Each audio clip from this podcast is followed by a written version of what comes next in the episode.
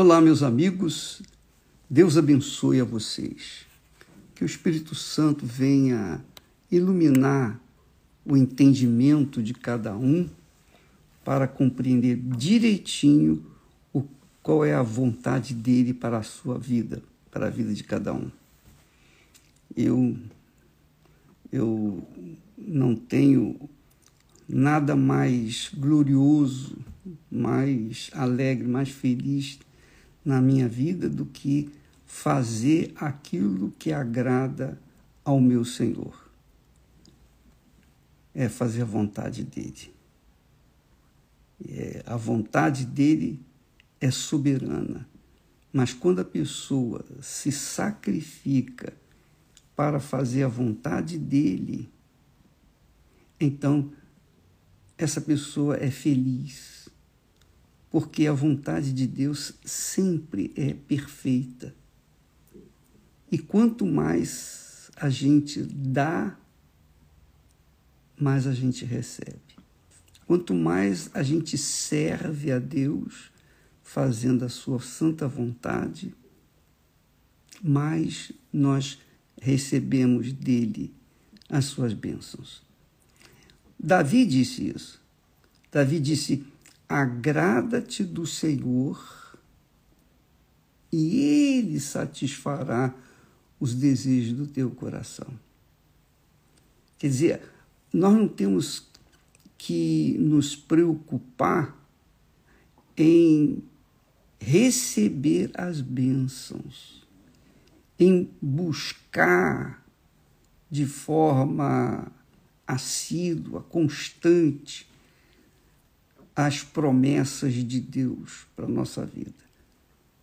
Basta que nós venhamos agradar a Deus com as nossas vidas, sacrificá-las para louvor e honra a Deus, e Ele então vai contemplar-nos com os desejos do nosso coração.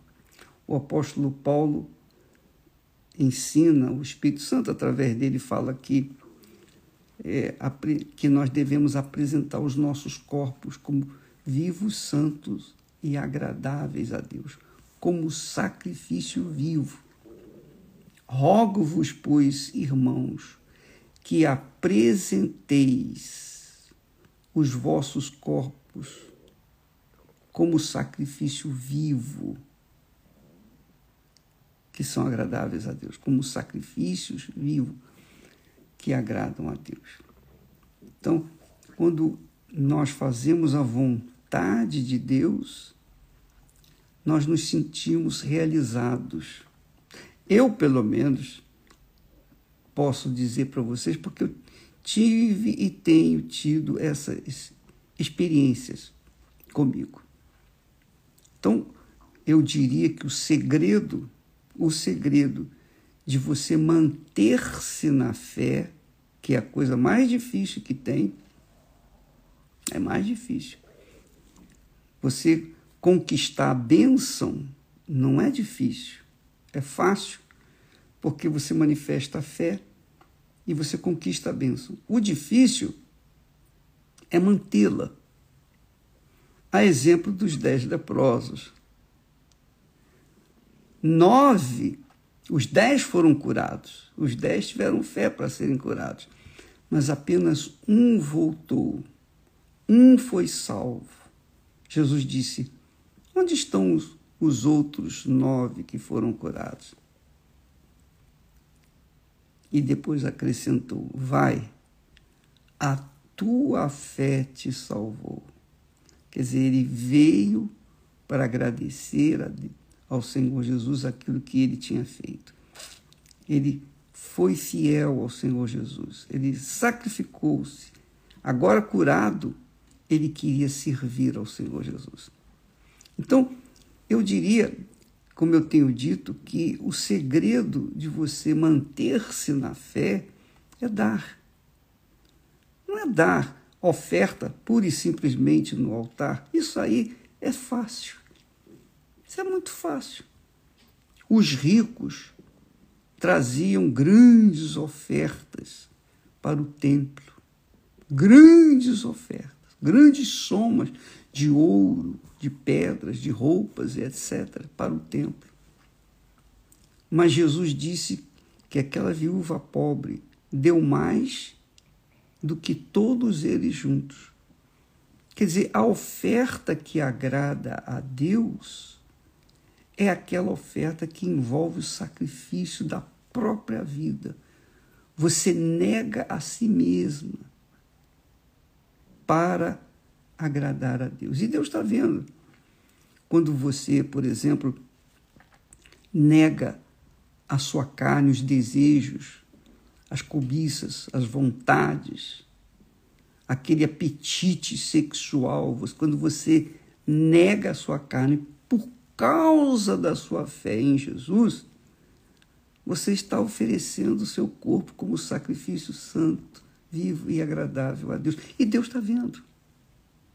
Deus está vendo. E porque Ele está vendo, Ele vai, Ele vai abençoar a sua vida. E Ele permite que todos sejamos tentados. Se o próprio filho dele foi tentado, então ele permite que nós sejamos tentados. Porém, ele não permite que nós sejamos tentados acima das nossas forças, da nossa capacidade de vencer a tentação. Então, é verdade, para você manter-se no primeiro amor, você tem que estar permanentemente se entregando ao Senhor Jesus, se dando, se sacrificando. Ora, com perseguições, você é perseguida no trabalho, injustiçada no trabalho por causa da sua fé. Ora, pelos familiares que condenam você por causa da sua fé. Você é condenada, você é perseguida, você é injustiçada, você é aquela criatura que tem sofrido horrores na carne por causa da sua fé pura, genuína, que você tem dedicado ao Senhor Jesus. Você acha que Deus não está vendo isso? Ele está vendo. E é por isso que você se mantém na fé. Essa é a razão do, do porquê você está sempre quente na fé. Você tem prazer em ir na casa de Deus, adorá-lo, louvá-lo com a sua vida, oferecer a Deus os seus sacrifícios de louvores, que são os frutos dos lábios. Você oferecer a Deus a sua a sua vida dedicada a ajudar o seu semelhante. Tudo isso faz parte do nosso dar, da nossa oferta. A nossa oferta não é sim, pura e simplesmente aquilo que a gente coloca no altar. Porque se fosse assim, se a oferta em si fosse suficiente, então os ricos colocariam grandes somas de dinheiro no altar e continuariam nos seus pecados e, como já fizeram os seus votos, cumpriram os seus votos no altar, agora poderiam pecar à vontade. Ah, isso é injustiça da parte de Deus, se Deus aceitasse esse tipo de oferta. Quando a pessoa vai para o altar e coloca toda a sua vida, todo o seu coração, toda a sua alma, quando ela se desprende para servir ao Senhor Jesus, então ele abençoa a sua vida. Claro que não abençoa na hora. Não, não é na hora. Não é naquele dia. Mas você pode ter certeza que você não vai morrer sem ver a bênção de Deus, as respostas de Deus na sua, na sua vida. Por exemplo, o Senhor disse através do profeta Jeremias: Buscar-me-eis e me achareis quando me buscardes de todo o vosso coração, com todo o vosso coração. Aí a pessoa pergunta: como que eu posso buscar a Deus de todo? O que, que significa buscar a Deus com todo o meu coração? Então, veja só, se você é um torcedor, faz parte da torcida do Corinthians, faz parte da torcida do Palmeiras, São Paulo, do Flamengo, do Vasco, seja lá o que for, você faz parte de uma torcida organizada, então onde quer que o seu clube vá jogar, você vai até lá às suas próprias custas. Eu lembro que alguns anos atrás o Corinthians foi acho que foi o Corinthians foi jogar a última partida, né, o, o campeonato mundial de clubes. E ele foi jogar lá no Japão, se eu não me engano. Então muita gente foi para o Japão. Muitas, muitos brasileiros foram para o Japão. Eles venderam casas, apartamentos, casas, carros, joias. Eles fizeram das tripas coração, mas foram. Foram lá e o Corinthians foi campeão, se eu não me engano. Foi o Corinthians, mas não importa. O, o nome do santo não importa. O, import, o importante é o milagre. Olha só. Eles foram e vieram cheios de alegria. Depois começaram tudo do zero, mas sacrificaram. Eles colocaram toda a força, toda a alma, todo o coração,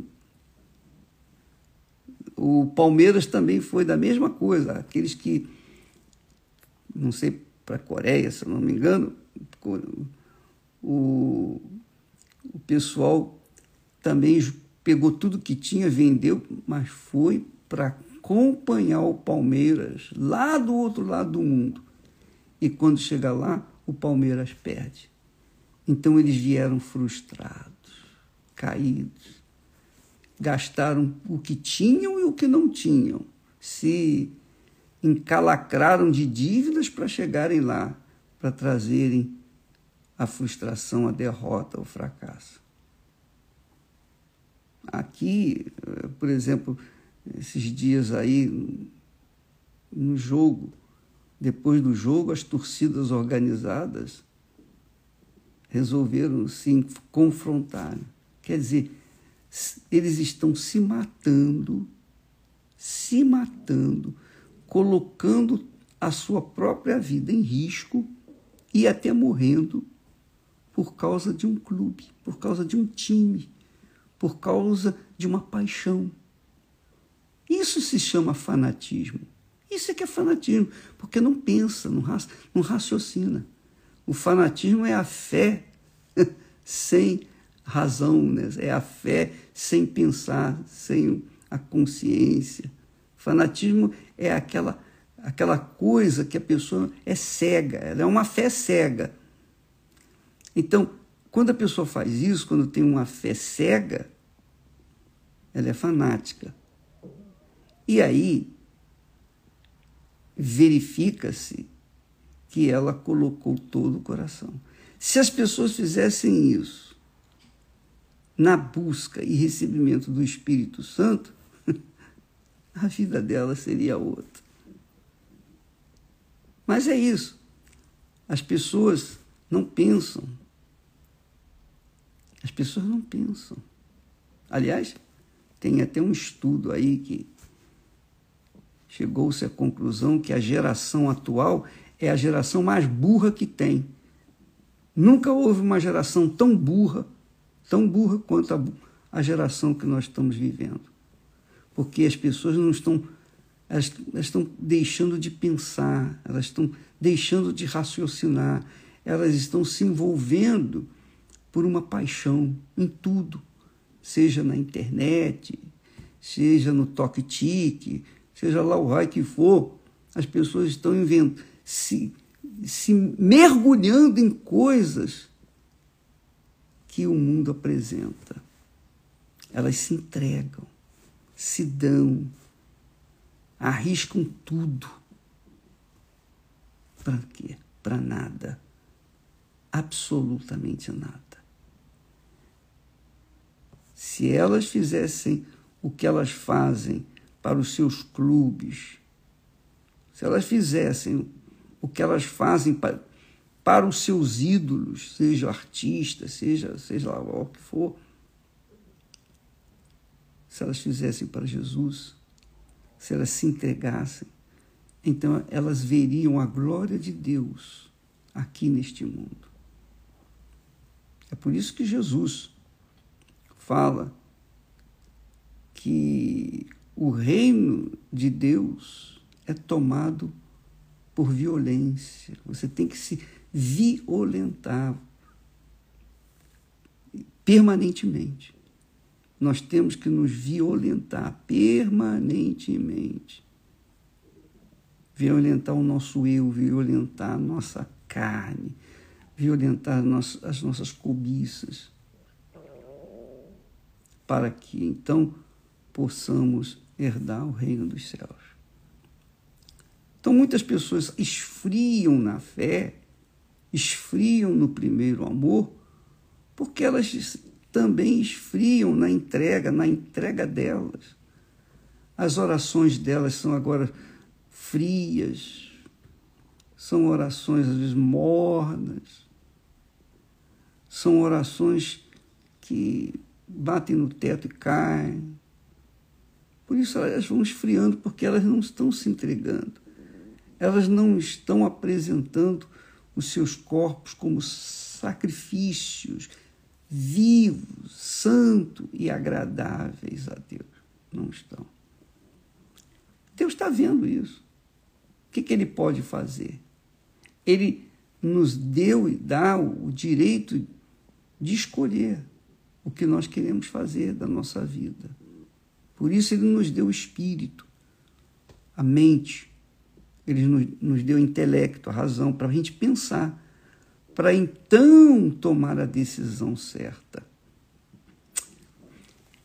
Então, ainda sobre o aspecto do primeiro amor que nós vemos na primeira carta aos Efésios, a igreja de Éfeso, ao anjo da igreja de Éfeso, nós vemos que Jesus aprovou as, as obras, o trabalho, é, o empenho, a dedicação daquele anjo. Mas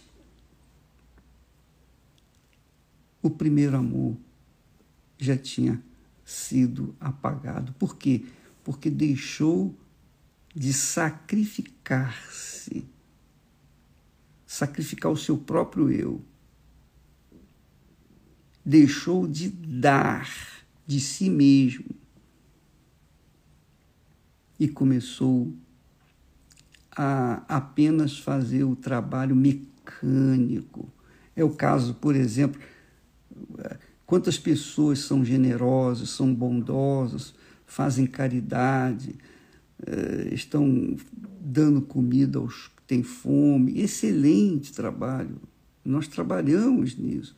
Quantas pessoas estão se empenhando para diminuir, minimizar a dor da fome das outras pessoas, que, diga-se de passagem, está crescendo. E isso já é uma profecia que Jesus falou. Então, muitas pessoas estão fazendo melhor, dando melhor. E pensando o seguinte: bom, se eu ajudo um pobre, se eu tiro uma pessoa da fome, se eu alimento uma pessoa, então eu fico com meu saldo positivo diante de Deus. E depois vai e continua vivendo na vida irregular. Bem, eu pergunto: será que Deus aceita esse tipo de coisa? Será que Deus é bobo e se ilude com as obras as boas obras, as caridades. É por isso que nós temos escrito o que Deus falou. O meu justo, a pessoa que é justa, justificada, o é por causa da fé. O meu justo viverá, quer dizer, terá vida pela fé e não pelas obras de caridade. A caridade a gente deve fazer independentemente da nossa fé, independentemente se somos ou não pecadores. Caridade é uma obrigação, é o segundo grande mandamento. Primeiro, amar a Deus. Primeiro, primeiro amor é amar a Deus. O segundo é amar o semelhante. Agora, não adianta a pessoa amar o semelhante esquecer de Deus. Ou não é? Então, amiga e amigo, se você está fria, frio na fé, se você está esfriando na fé, desanimando, é porque você parou de agir a sua fé, parou de dar. Dá o que, o bispo? Eu não tenho nada para. Não, você tem. Está dentro de você. Não estou tratando de, de dinheiro, de comida, mas do que você tem recebido de Deus. Eu estou dando para vocês o que eu tenho recebido de Deus. Diariamente estamos aqui dando o que nós recebemos de Deus. E quanto mais eu dou, mais eu recebo.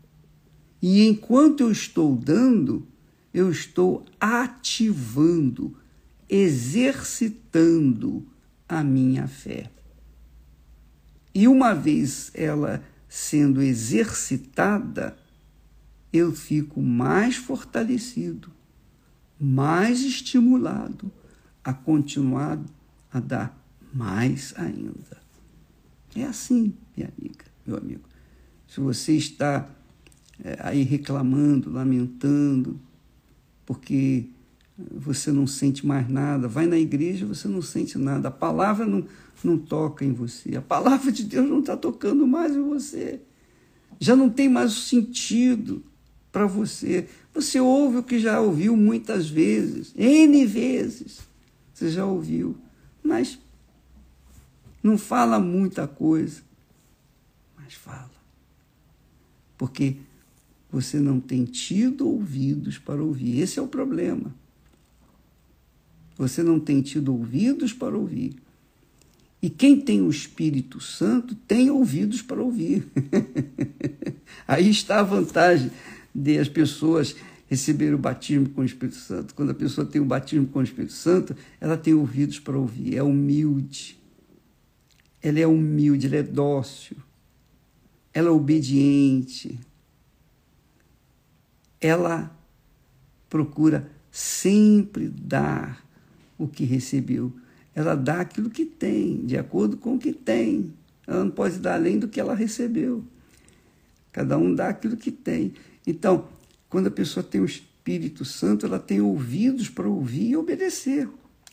Mas quando a pessoa não tem o Espírito Santo, embora até fale em línguas, digamos assim, até profetize, entre aspas, mas ela é aquela criatura fria, ela sabe que está fria, ela sabe que ou está morna, ela sabe que não está bem espiritualmente, ela sabe, sabe. A nossa consciência nos acusa quando a gente não, não está bem espiritualmente. É ou não é? Pelo menos a minha é assim, eu não sei se a sua é assim, mas acredito que sim. eu creio. Quando a nossa consciência lateja, é porque tem alguma coisa que está errado dentro de nós. Então, se você é aquela criatura que parou de, de dar aquilo que você recebeu de Deus, é porque você não tem mais nada, está vazia. Então, você tem que ter o Espírito Santo para ter ouvidos para ouvir, entender a palavra de Deus e praticá-la. Entendeu, minha amiga e meu amigo? Não há nada mais preciosa ou precioso nessa vida do que a nossa salvação, a sua salvação. É por isso que Deus fala com clareza: vereis outra vez a diferença entre os que me servem e os que não me servem.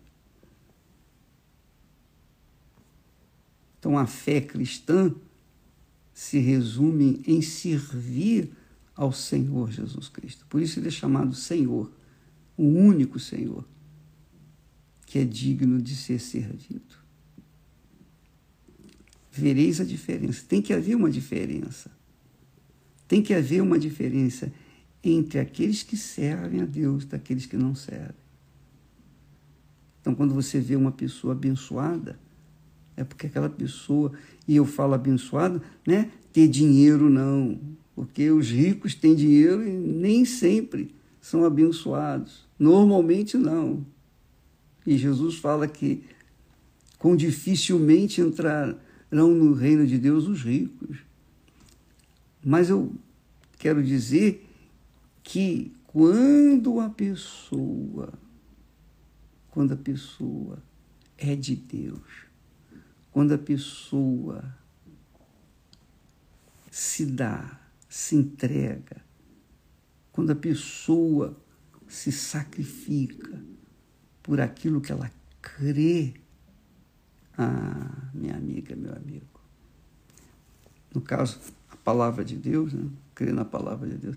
Então, ela faz a diferença. A vida dela é uma diferença. E tem que acontecer isso com você. Aliás, não preciso nem ir muito longe, você que está me assistindo nesse momento, e,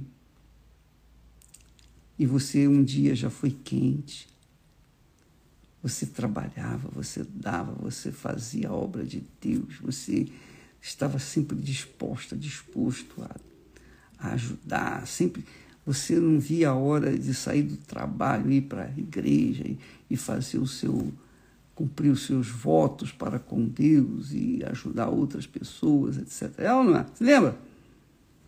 E isso, como é que está hoje? Ah, ah, bispo, não sei, eu não sei, eu sei, você sabe. Você esfriou, você deu ouvidos a alguém ou pessoas, outras pessoas, que, de uma forma ou de outra, influenciaram você a desanimar e você foi esfriando, esfriando. As pessoas não caem eh, de uma hora para outra. Você sabia disso? Quando o pastor caído vem falar conosco, ele fala assim: Ah, bispo, eu dei bobeira. Ninguém dá bobeira de uma hora para outra. Ninguém cai sem querer. Quando a pessoa cai, é um processo lento, mas constante. Porque quando a pessoa cai de uma vez, até é mais fácil se levantar. Mas quando ela vai caindo devagarzinho, ela vai caindo de forma consciente. Quer dizer, vai caindo e vai estabelecendo a sua queda, vai caindo e vai estabelecendo a sua queda. Quando ela cai de vez, parece que não tem mais jeito, mas tem. Falamos ontem isso.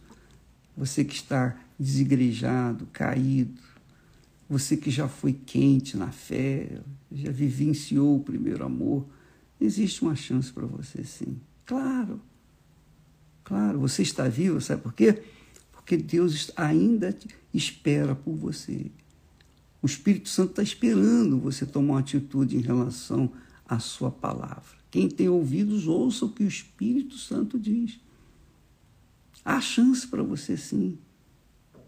Há chance, claro que há. Desde o momento que você faça a sua parte. Não fique esperando, contando com a graça de Deus, porque não vai acontecer, não. A graça de Deus já se manifestou na sua vida. A graça de Deus está se manifestando agora, porque nós estamos falando com você. O Espírito Santo está tocando aí em você. Eu tenho certeza disso. Mas, por, da sua parte, tem que haver atitude. Então, a graça de Deus, ela combina com a fé da nossa parte. Deus manifesta a graça e nós manifestamos a fé. Então, a graça e a fé que se casam e então tornam-se um só corpo. Deus abençoe a vocês em nome do Senhor Jesus. E que, eu espero que você tenha sido ajudado. Eu espero que você tenha é, se tocado. E eu espero que você tenha coragem para agir essa fé que o Espírito Santo lhe deu nesta manhã. Deus abençoe em nome do Senhor Jesus. Amém.